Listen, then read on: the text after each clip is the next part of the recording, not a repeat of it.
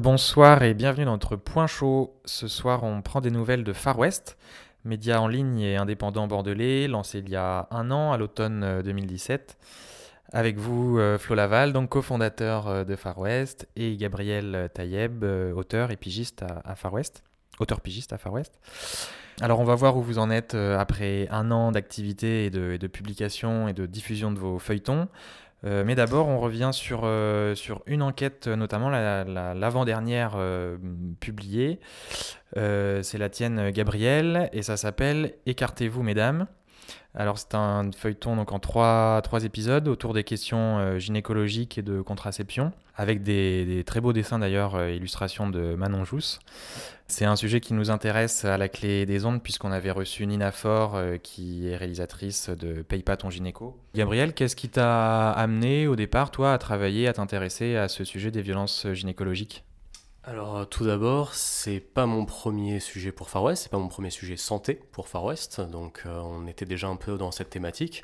Et ce qui m'a poussé à la base euh, dans ce sujet, c'est parce qu'une proche en fait m'a parlé de son expérience, une expérience qui m'a intéressé, et j'avais envie de pousser un petit peu cette enquête. Et en discutant après avec d'autres proches, je me suis rendu compte que c'était vraiment un sujet à explorer parce qu'il y avait énormément de choses à dire dessus, énormément de points non élucidés et un besoin de discuter sur le sujet de rajouter, on, a, on s'est posé la question aussi au départ, se dire est-ce que ça doit être un garçon ou une fille qui doit faire un sujet comme celui-ci? Euh, parce que c'est qu'on a souvent, tendance à ce que les, hommes prennent souvent la parole sur tout ou sur rien et qu'il y ait moins de place pour les, femmes. Donc il se trouve que sur ce sujet-là, ben, se trouve que c'est un auteur masculin qui a, qui, nous a proposé le sujet, donc c'est Gabriel. Euh, mais en fait, c'est aussi important que, que, les hommes et les filles, comme les garçons, que les filles comme les garçons puissent parler de ce sujet. Quoi, c'est pas finalement, et je pense que Gabriel, on, le comprend un peu dans le sujet, c'est pas qu'un sujet féminin, c'est un sujet qui doit concerner tout le monde au final. Donc quelque part, ça fait sens aussi, aussi que ce soit un garçon qui en parle. Ben ouais, c'est une question que je voulais poser plus tard, mais du coup, on peut, on peut en parler tout de suite. C'est vrai que c'est une, une, question moi que je me posais. Comment on fait en tant que comme pour se sentir légitime et, pour se dire comment je fais pour ne pas euh, fausser un petit peu euh, mon, pour que mon regard ne soit pas faussé par euh, mon genre sur, sur ces questions-là. Comment toi, tu as, abordé ce truc-là?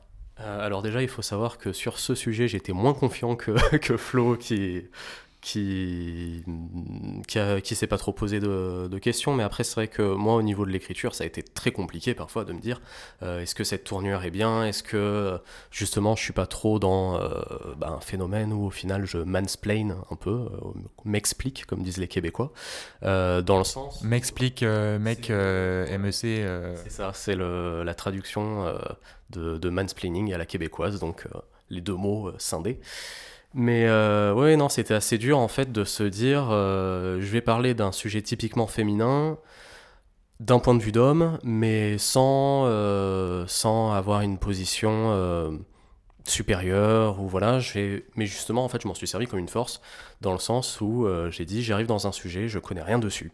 J'arrive vraiment dans une position d'ignorant total et donc ça va me permettre petit à petit de récolter euh, quelques informations et de le dire tel quel. Je cache jamais dans le feuilleton que j'ai une position d'homme blanc cis euh, complètement hétéro et voilà il faut le prendre en compte. C'est important de le dire pour pouvoir dire que voilà ce que j'ai fait avec cette position et bien entendu pas euh, couper la parole, on va dire, à des femmes, et c'est pour ça que j'ai décidé de donner la parole exclusivement à des femmes dans ce feuilleton. Et alors justement, comment ça s'est passé avec les femmes que tu as rencontrées euh, Quelles étaient leurs réactions à elles euh, de se dire, ben, je vais parler de, ma, de mon utérus, de mon vagin, de, de, de mes problèmes gynécologiques avec un homme? Comment ça s'est passé? Eh bien, ça s'est très bien passé. Justement, je pensais qu'il y aurait un peu cet a priori de euh, ah, tu t'intéresses qu'au sujet maintenant, ou euh, ça y est, ça vous intéresse parce qu'on en parle, ou euh, c'est privé même, parce qu'il y a des gens qui peuvent avoir des réticences par rapport à ça. Et justement, c'est ce qui m'a motivé à faire le sujet, c'est que tout le monde était vraiment prêt à parler. et d'ailleurs, c'est plus les experts, les professionnels qui ont eu du mal à me répondre plutôt que les patientes et les femmes lambda, on va dire. Et pourquoi tu penses? Euh, parce qu'il y a une grosse posture défensive. Euh, rien que tout à l'heure, j'ai contacté quelqu'un par rapport au sujet pour faire une suite au sujet. Et euh, tout de suite, on, m'a dit Ah oui, mais vous savez, les violences gynéco, à chaque fois, on nous accuse de. Ou alors on parle trop de telle chose, alors qu'il y a aussi ça, voilà. Et on dit Oui, mais de toute façon, c'est pas notre but d'accuser. On essaye juste de comprendre, d'ouvrir la discussion. Alors que les patientes, au final, bah, elles ont envie justement qu'on discute de tout ça. Donc c'était beaucoup plus dur, ouais, en effet, d'avoir des, professionnels, des experts que, que n'importe qui, en fait. Alors pour rentrer un peu dans, les constats que tu fais, c'est assez proche de, de, ce que font Ninafor, si ce n'est que toi peut-être tu insistes un peu plus sur la dimension d'information, de manque d'information à destination des femmes et de manque parfois du coup de compréhension de leur part de, ce qui se passe et de, des choix qu'elles pourraient faire, euh, etc. comment tu, résumerais un peu ce que, les constats que tu as pu faire de la part de ce que disaient les femmes? Alors euh, déjà, si on compare justement par rapport euh, au documentaire de Nina Fort, Paye pas ton gynéco, euh, elle s'est essentiellement intéressée aux violences gynécologiques. c'est vrai que c'est un volet de mon sujet qui est rapidement abordé au final, c'est pas l'essentiel du sujet. ce que j'ai pu constater, c'est que déjà il y avait un tabou qui est assez présent, on parle assez peu au final de toutes ces choses, parce que c'est rentré dans une certaine norme. En fait, on ne remet pas, ou difficilement en tout cas, là, en question euh, le point de vue d'un gynéco, d'un médecin, c'est parce qu'il y a une autorité dessus. En plus de ça, bah, du coup, le rapport du Haut Conseil à l'égalité euh, a pu le montrer en début d'année euh, que les violences sexistes et, et, physiques en gynécologie sont extrêmement présentes en France. C'est vraiment, c'est pas un cas isolé. Et à côté de ça, j'ai aussi pu voir qu'en effet, sur le manque d'informations, bah, notamment par rapport au vaccin, par rapport au dépistage, par rapport à ce qui est autorisé ou pas de faire euh, dans un, par exemple, un toucher vaginal, par exemple une mammographie, euh, par exemple le frottis avant 25 ans aussi, toutes ces choses, au final, c'est on a des conceptions, on a des préjugés, on a le discours des médecins qui est euh, le plus médiatisé, mais il faut toujours se rendre compte que, bah, avant tout, il y a une personne qui est derrière, il y a un parcours individuel qu'il faut prendre en compte ces décisions individuelles. Oui, effectivement, c'est euh, notamment pour la question d'une femme qui veut euh, avoir une ligature des trompes, c'est ça, où tu montres comment... Euh, bah, je te laisse l'expliquer peut-être. Bah, en fait, c'est le point de départ du feuilleton. Donc, une proche qui a pu me confier cette expérience où elle a voulu se faire ligaturer les trompes. Elle est allée voir un chirurgien gynécologue qui lui a dit euh, D'accord, mais il me faut une signature de votre mari. Il me faut un accord, en fait. Et ça paraissait aberrant euh, de devoir demander ça pour euh, avoir le droit de disposer de son corps, quoi, simplement. Et alors au final, tu as cherché à éclaircir sur est-ce que légalement il y a besoin ou pas, donc quelle est la réponse? Eh bien non, on ne peut pas... Alors en fait c'est... Si, c'est pas tout blanc, c'est pas tout gris, dans le sens où euh, le seul avis de la concernée compte euh, pour ces opérations chirurgicales, on va dire. Donc, euh, normalement, pour une ligature des trompes, il n'y a besoin que de l'accord de la femme. Mais un médecin peut décider, en fait, par lui-même, de ne pas opérer une patiente pour des raisons complètement personnelles. et donc, il peut se justifier en tant que professionnel pour dire j'ai pas de j'ai pas commis d'infraction dans le sens où de toute façon je fais ce que je veux. Par contre, euh, j'ai pu aller voir une gynécologue pour lui demander est-ce que vous trouvez ça normal, voilà, qui m'a répondu oui oui c'est la loi, on nous oblige à faire ça, ce qui est faux. Je, lui ai demandé de bien confirmer parce que j'ai été renseigné sur la question et elle m'a encore confirmé que c'était le cas. Donc euh, comme quoi il y a aussi une mauvaise information dans les, enfin, chez les praticiens en fait. Alors justement, tu rencontres une, gynéco qu'on pourrait qualifier de conseillable, en tout cas qui a l'air d'être assez au fait de, ces questions-là, euh, mais qui t'explique qu'il y a un problème aussi de, nombre, du nombre de, gynécologues et, voilà, tout simplement, il n'y en a pas assez aussi pour fournir euh, peut-être un service suffisant euh, auprès de toutes les, les femmes qui le demandent. Oui, tout à fait. Euh, déjà, ça, ça part d'un constat en fait qui est simple. Hein. Toutes les femmes que j'ai pu rencontrer m'ont dit c'est très difficile d'avoir un rendez-vous chez un gynéco, c'est très difficile de trouver un gynéco, ce qui m'a été confirmé par cette professionnelle. Et en contactant le syndicat national des gynécologues obstétriciens de France, le SINGOF, euh, donc sa secrétaire générale a pu me répondre en me disant que euh, oui, de toute façon, il n'y a pas assez de gynécologues en France, parce que c'est une profession, la gynécologie médicale, qui a été supprimée en fait des formations pendant un moment, et le renouvellement c'est pas fait, simplement. Et aujourd'hui, même si euh, les médecins traitants et les sages-femmes peuvent aussi faire les opérations de base, ça suffit pas. Et de toute façon, les femmes aussi cherchent à avoir un contrôle sur qui elles vont voir. Avoir un rendez-vous, c'est une chose, avoir un rendez-vous qui se passe bien, avec quelqu'un qui nous informe bien et avec un bon suivi, c'est plus difficile. Pour revenir un peu à la réflexion de départ sur, sur la place des hommes, euh, quelle peut être la place des hommes, y compris en termes de, contraception? C'est vrai que tu t'en parles juste rapidement en disant que tu poses un moment des questions sur la contraception masculine aussi à, je sais plus qui, à une gynécologue ou je me souviens plus. Euh, ça pourrait être la suite euh, peut-être aussi du feuilleton. quelle place pour les hommes pour aussi prendre une part de ces problématiques, de cette charge mentale qui peut être sur les femmes? Est-ce que c'est quelque chose sur quoi tu as, un peu travaillé ou, ou qui pourrait être voilà, une sorte de prolongement? Alors, une euh, suite ou euh, un article consacré à la place des hommes, euh, personnellement, ça ne m'intéresse pas vraiment parce que le feuilleton, en fait, ne s'adresse pas aux femmes. Le, feuilleton s'adresse aux hommes comme aux femmes. Et pour moi, tout ce que je dis dans ce sujet s'adresse à tous les genres, hein, d'ailleurs, même les, non-binaires, hein, qu'on peut inclure dedans. Euh, la charge mentale contraceptive, en effet, on en parle dans l'épisode 2, et ce qu'on a pu constater, c'est qu'on incombe souvent en fait aux femmes euh, le choix de la contraception euh, dès qu'on dépasse le stade du préservatif. De toute façon, l'homme ne se pose plus de questions. C'est voilà, c'est de toute façon oui, la femme s'en occupe.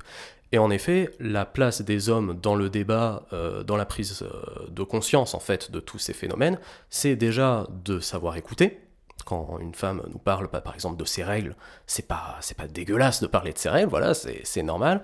Quand elle parle de contraception, et aussi de prendre part, en fait, euh, au changement, justement, vers une pratique plus, plus sécuritaire, en fait, simplement, pour les femmes, parce que, euh, de toute façon, la médecine, ça concerne tout le monde, et voilà, c'est, ça sert à rien de se fermer les yeux sur euh, des pratiques qui existent depuis des années, et qui ont des origines, bah, forcément sexistes. Donc... Donc voilà, oui, la place des hommes, c'est simplement de prendre part au débat. Merci Gabriel. Donc on rappelle ce feuilleton euh, Écartez-vous mesdames, toujours consultable sur le site de la revue Far West euh, qu'on peut euh, donner, on l'a pas encore donné, ça c'est revue-farwest.fr. alors on peut parler du dernier feuilleton paru en cours de parution. Donc sur, qui s'intéresse à l'usine de production de bois de Darbo à Lynx dans les Landes. L'un de vous deux peut rappeler un peu de quoi il s'agit? Flo? Bien sûr, donc c'est un feuilleton qui s'appelle Bonnes vacances au chômage. C'est un feuilleton qui nous, qui nous tient à cœur à Far West, puisque depuis, on, a, on a lancé donc Far West il y a un an, et ça faisait partie des premiers sujets qu'on avait annoncés. Et malheureusement, il a été long à produire, parce qu'il y a eu beaucoup d'aléas on a mis beaucoup d'énergie, beaucoup de cœur. Euh, on est revenu plusieurs fois dessus, le projet a changé plusieurs fois, donc on le sort enfin. Euh, donc voilà, c'est un projet qui, suit la, qui nous suit depuis la création de Far West. Euh, donc voilà, il y a une vraie part d'affect à sortir ce sujet. Un feuilleton qui est documentaire, vidéo, qui est réalisé par le collectif Cloudbox à Bordeaux, dont les membres dans le collectif ce sont Julien, Julien Campé et Mathieu Stob, qui sont les deux du collectif Cloudbox à travailler sur ce sujet. Euh, à la base, ce sont donc deux, deux amis, deux réalisateurs, euh, auteurs, documentaristes des Landes, et qui, en se baladant chez eux, à la recherche d'un sujet pour Far West, justement, à la base, tombent sur les potes qui leur racontent bah, Nous, on vient de se faire virer par euh, notre employeur de l'usine de Lynx qui s'appelle Darbo. Ça a commencé comme ça l'histoire, c'est des copains de copains qui leur racontent qu'ils sont fait virer de, l'usine. qui racontent que cette usine, c'est une usine qui fait vivre bah, quasiment tout le village, une bonne partie de, de la région, parce que euh, les Landes et, ces coins-là en particulier ne sont pas des coins très dynamiques économiquement. Et quand une usine ferme, euh, ça a des conséquences fortes euh, sur la région. Darbo, a employé des 150 personnes, donc 150 familles, plus tout ce qu'il y a autour. Donc c'était pas rien quoi, dans, un, dans un petit village comme ça. Et en creusant un peu, d'ailleurs, Gabriel aussi a travaillé avec eux sur le sujet. Il a enquêté en parallèle de, leur travail de, réalisation. ça a des conséquences très fortes. Peut-être, Gabriel, tu auras peut-être plus de chiffres précis que moi d'ailleurs sur ça, ou pas d'ailleurs. c'est malheureusement chaque, feuilleton est un peu technique, donc parfois je n'ose pas trop forcément m'engager à la place d'auteur, mais voilà, donc c'est un c'est donc et en plus il y a un procès en cours, donc faut faire attention un peu à ce qu'on raconte, euh, qu'il y, a un jugement qui n'est pas rendu, donc le combat n'est pas encore fini, même si l'usine est fermée, mais il y a un fonds d'investissement euh, germano-suisse euh, qui a, pris l'usine. qui avait fait des promesses de relance économique et quelques mois après tout s'est effondré. Euh, et on a mis sur le carreau euh, donc les 150 euh, salariés et familles qui vont avec. Donc c'est à la fois ce feuilleton Bonne vacances au chômage, c'est aussi bien donc l'histoire de comment ça se passe, comment ça se fait qu'un fonds aussi exotique puisse mettre son nez là-dedans, puisse en ayant fait des promesses, en ayant des subventions publiques aussi, parce qu'il y a eu des aides publiques pour essayer de soutenir l'usine, qui puisse tomber comme ça, sachant que il est retombé, cette usine était dans les mains d'un concurrent qui a récupéré le carnet de commande. Donc du coup, il y a beaucoup de questions assez fortes. Euh, donc il y, a un procès pour ça. Donc il y a évidemment dans ce feuilleton, il y a, a un peu d'enquête. Euh, on suit l'avocat Maître Riloff, qui est un avocat très connu, on l'appelle souvent le baron, l'avocat rouge, qui a travaillé sur les usines Samsonite, sur Siemens, Goodyear aussi, il était dessus. Donc les gros dossiers sociaux, on va dire, d'entreprise. On est vraiment dans, le, dans, le, dans, le, dans le style. Euh, en tant que documentaire, c'est quasiment un style en part, un style en soi, le, le, combat pour les usines qui ferment et les procès. Donc c'est vraiment un style en soi. C'est ça le feuilleton Bonne vacances au chômage. Mais c'est aussi, euh, c'était important pour nous, c'est aussi qu'est-ce qui se passe après. Euh, parce que voilà, au final, ce qui est toujours un peu fou dans ces histoires, c'est qu'on a des hommes qui se battent pour maintenir en place un outil, qui, un outil de production qui les exploite en même temps. Donc il y a toujours un espèce de paradoxe dans ces combats qui est qui est euh, triste et fascinant en même temps. Euh, et ces gens-là essaient de se réinventer. Alors, je ne vais pas tout raconter, mais les gens essaient de se réinventer, et puis il leur arrive des choses où on se rend compte que la réinvention, elle est naturelle, elle est difficile, elle est paradoxale. Euh, on a des, des, gens qui arrêtent l'usine et qui essaient de rêver d'autre chose, mais quand on a passé 20 ans l'usine, rêver de, de quoi? C'est pas évident quand on a été formaté à, à travailler, à vivre d'une certaine manière. Donc il y a aussi ce truc de qu'est-ce qu'on fait après dans, dans, ce feuilleton, et on a des personnages qui sont assez touchants pour nous raconter leur, leur vie d'après. Euh, Surtout que là, du coup, tu disais, ça fait combien de temps que l'usine a fermé? Vous avez eu le temps de, suivre sur plusieurs années ce qui se passait pour ces gens-là euh, après la fermeture? Alors, l'usine a fermé il y a deux ans, je crois. J'espère que je dis pas de bêtises. C'est vrai que Mathieu et Julien soient là pour être plus précis que nous. Et nous, on les a suivis jusqu'à un an après la fermeture. Donc là, euh, on a eu, on a eu six mois, un an de montage chaotique pour finaliser le, projet. Euh, mais euh, en soi, ça n'empêche que même si ça fait quelques mois qu'on n'est pas retourné sur place, le film a toujours autant de, vérité à raconter. D'ailleurs, on est toujours en lien avec la, commune, avec monsieur le maire de Dingue, on est en train de, de préparer une soirée. On va faire une belle projection, je pense, alors peut-être pas en fin d'année, mais en début d'année prochaine. donc oui, donc on a encore des liens avec les acteurs de l'histoire. Mais on a arrêté de filmer il y, a il y a une petite année maintenant. Voilà, donc ça raconte deux ans de combat à peu près, ce film. Là, une année euh, pendant la fermeture, une année après. Et donc le feuilleton là est composé de. Il y a quoi? Il y a trois, trois vidéos, trois feuilletons vidéo? Comment, De quoi il se compose Quatre épisodes, quatre épisodes qui font chacun entre. Euh, ils font une dizaine de, une dizaine de minutes chacun. Euh, on va les, on les sort au fur et à mesure. Euh, sur trois semaines, on va sortir les, quatre épisodes. Euh, donc oui, Mathieu et Julien ont, travaillé le documentaire. Et Gabriel, qui est là, qui est avec nous, ça tombe bien, a aussi travaillé en tant qu'enquêteur à côté, en particulier sur les mécanismes de défaisance sociale. Ça, c'est un truc que tu nous raconter. Oui, alors qu'est-ce que tu peux nous en dire, même si voilà, il y a jugement en cours et donc on peut pas peut-être s'avancer trop? Alors, euh, en fait, Monsieur Riloff, qui est l'avocat euh, des parties civiles, donc, sur la question, a euh, justement suspecté un mécanisme de défaisance sociale sur cette entreprise. Qu'est-ce que c'est la, défaisance sociale? C'est un mécanisme qui consiste à racheter une entreprise, à laisser dans l'entreprise des fonds, en fait, simplement l'argent de l'entreprise, hein, avec des grandes guillemets, a demandé à un fonds de reprendre l'entreprise pour un euro symbolique. Donc ils ne vont pas payer pour l'entreprise, ce fonds d'investissement. Ils vont prendre la cagnotte, dire en fait à tout le monde qu'il y a un plan d'investissement, que l'entreprise va marcher pour avoir à la fois des fonds publics, mais pour laisser aussi l'entreprise continuer à marcher pour pouvoir ramasser des fonds, et amener en fait l'entreprise à une faillite parce qu'ils ne font pas d'investissement dedans. En fait, simplement, si on n'injecte pas de l'argent dans l'entreprise, forcément, elle coule. Donc l'entreprise fait faillite, eux, ils empochent l'argent qui était dans l'entreprise, et par le mécanisme de faillite, c'est donc l'État qui paye tous les salaires aux, employés, en fait, qui du coup ne peuvent pas être payés par le fonds d'investissement, vu qu'il n'y a plus d'argent dans l'entreprise. Vous êtes euh, toujours sur la clé des ondes 90.10 dans notre point chaud où on parle de la revue Far West qui fête ses un an. Alors euh, Flo, tu peux nous dire un petit peu en un an, euh, après un an, les objectifs ont-ils été atteints autant au point de vue euh, du nombre d'abonnés, point de vue économique, point de vue euh, éditorial aussi, de production euh, de contenu, de lecteurs quel, quel bilan tu tires pour l'instant? En tout cas, ça semble plutôt, plutôt bien parti. Alors déjà, la, première chose, c'est qu'on est encore là. je, dis ça, je le dis en, rigolant, mais Far West à la base, tu vois autour de la table, il n'y a pas Raymond, il a pas Raymond Depardon, il n'y a pas Xavier Niel. On n'a pas d'argent, on n'est pas connu. Et lancer un média indépendant, sans publicité, dans ces conditions, c'est un petit miracle. Donc euh, c'est pour ça qu'on a pris à peu près deux, années pour euh, préparer le projet. Et donc du coup, quand on, quand on se lance, c'est un vrai en soi, c'est déjà un vrai défi. Euh, au bout d'un an, on a produit à peu près une trentaine de feuilletons, ce qui veut dire entre je sais pas, 150 et 200 articles. toutes les semaines du contenu inédit sur le site. Donc c'est une entreprise, une petite entreprise. nous, en tant que cofondateurs, on ne se rémunère pas, mais par contre, les quatre associés ne se rémunèrent pas. Par contre, on a mis un point d'honneur à rémunérer tous les auteurs on le déclare en tant que journaliste. Euh, donc on fait attention. Alors évidemment, on n'est pas à Hollywood, hein, on ne paie pas les gens super bien, mais euh, c'est pas, on les paye comme il faut et avec des contrats qui sont euh, les contrats de journalistes, ce qui déjà en soi. C'est triste de dire ça, hein, mais c'est déjà, un bon point quand on voit l'état de, nos médias et de la presse en France. C'est déjà c'est dingue de devoir, de devoir le dire, mais c'est quasiment une victoire d'arriver à faire ça. Donc ça, c'est le point positif. Après, alors, moi, je suis très fier de ce qu'on fait, évidemment. Je suis très fier des sujets qu'on a sortis.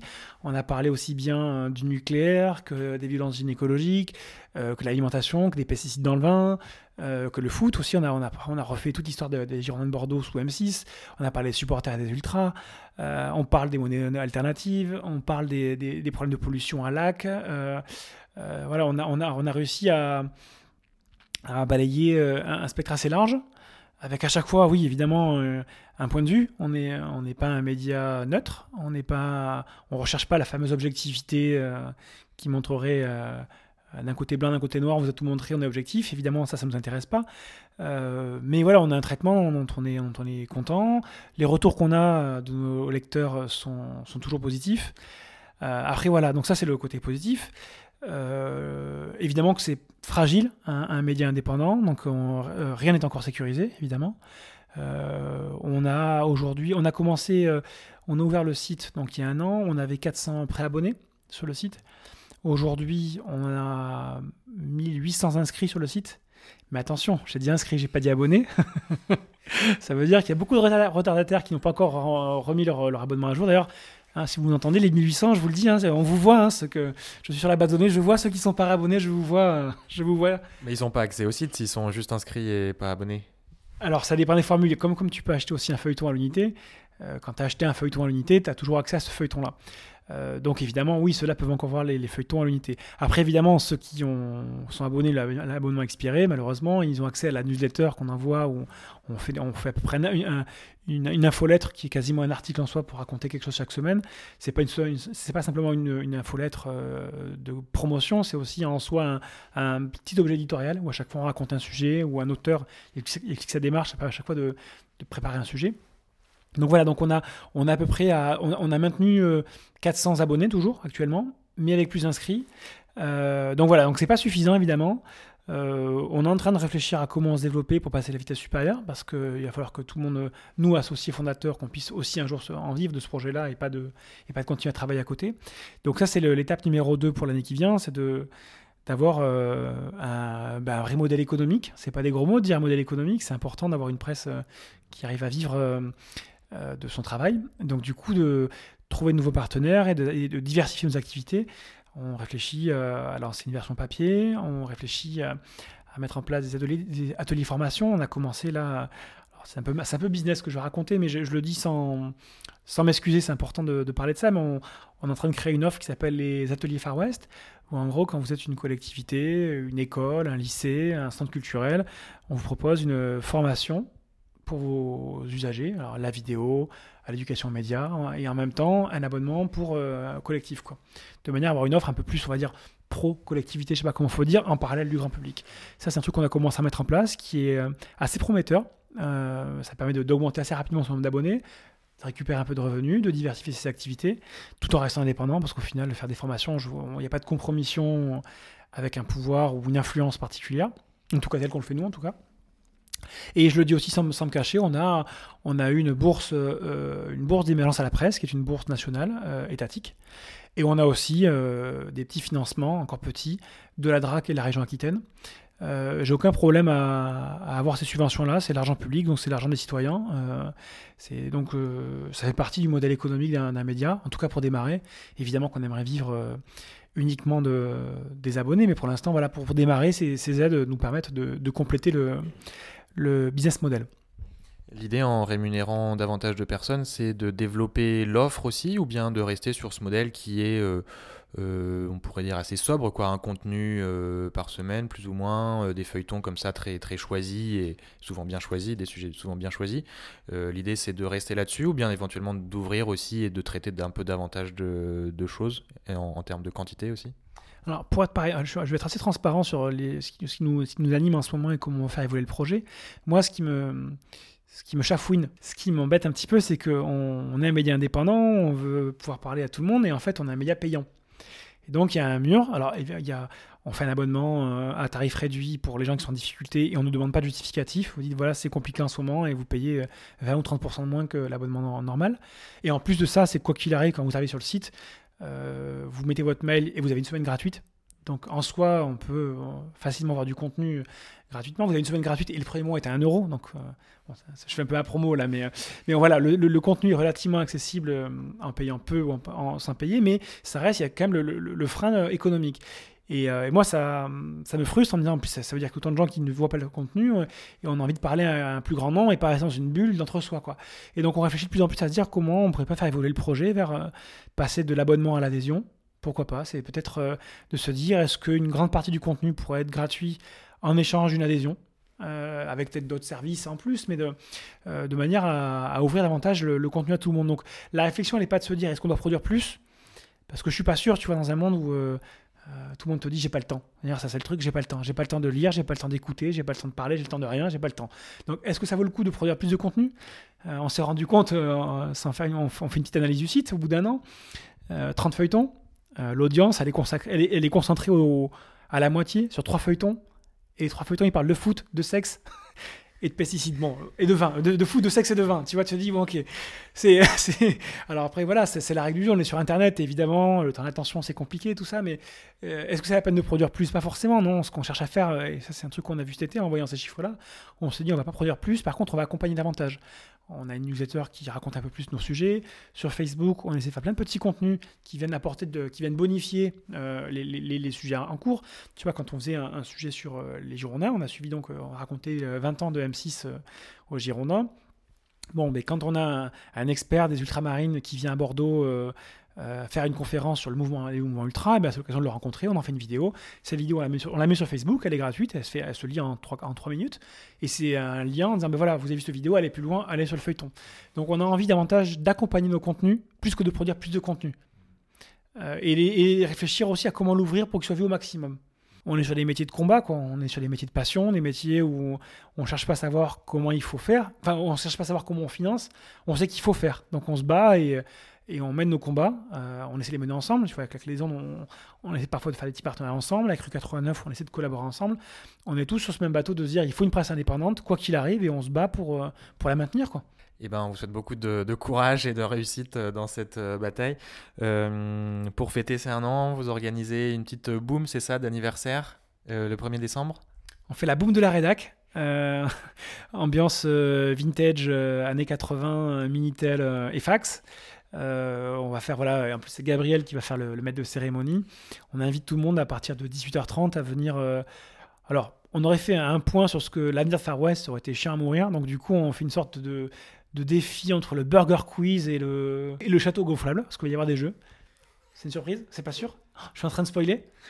Bon, il va se passer des trucs un peu rigolos. Et on va finir sur un petit concert. Euh, avec, avec un, petit trio euh, qui s'appelle Soulex, Soulex, qui va nous faire des reprises euh, soul, funk, euh, années 70-80, qui permettront de faire danser tes enfants et ta grand-mère. Et donc c'est au Volcan, c'est ça, un lieu assez récent qui est situé juste derrière, pas très loin de la Clé des Ondes, juste derrière le corridor Vaillant. Rue Bourbon, le Volcan, c'est un nouveau, un nouveau lieu qui est en train de se créer. je crois que c'était un garage et une salle de gym euh, une salle de fitness, je crois, à la base. Ça a été fusionné et Steven qui a repris le lieu essaie d'en faire un lieu euh, de résidence pour artistes, pour artisans, euh, avec un espace où on peut rassembler, je sais pas, 200 personnes pour pouvoir faire vivre une petite programmation culturelle. Donc c'est, je pense, c'est un lieu en qui est en train de se monter et, je vous, invite à venir le, découvrir à, à, notre soirée parce que c'est un lieu qui va, qui va compter, je pense, à Bordeaux d'ici quelques temps.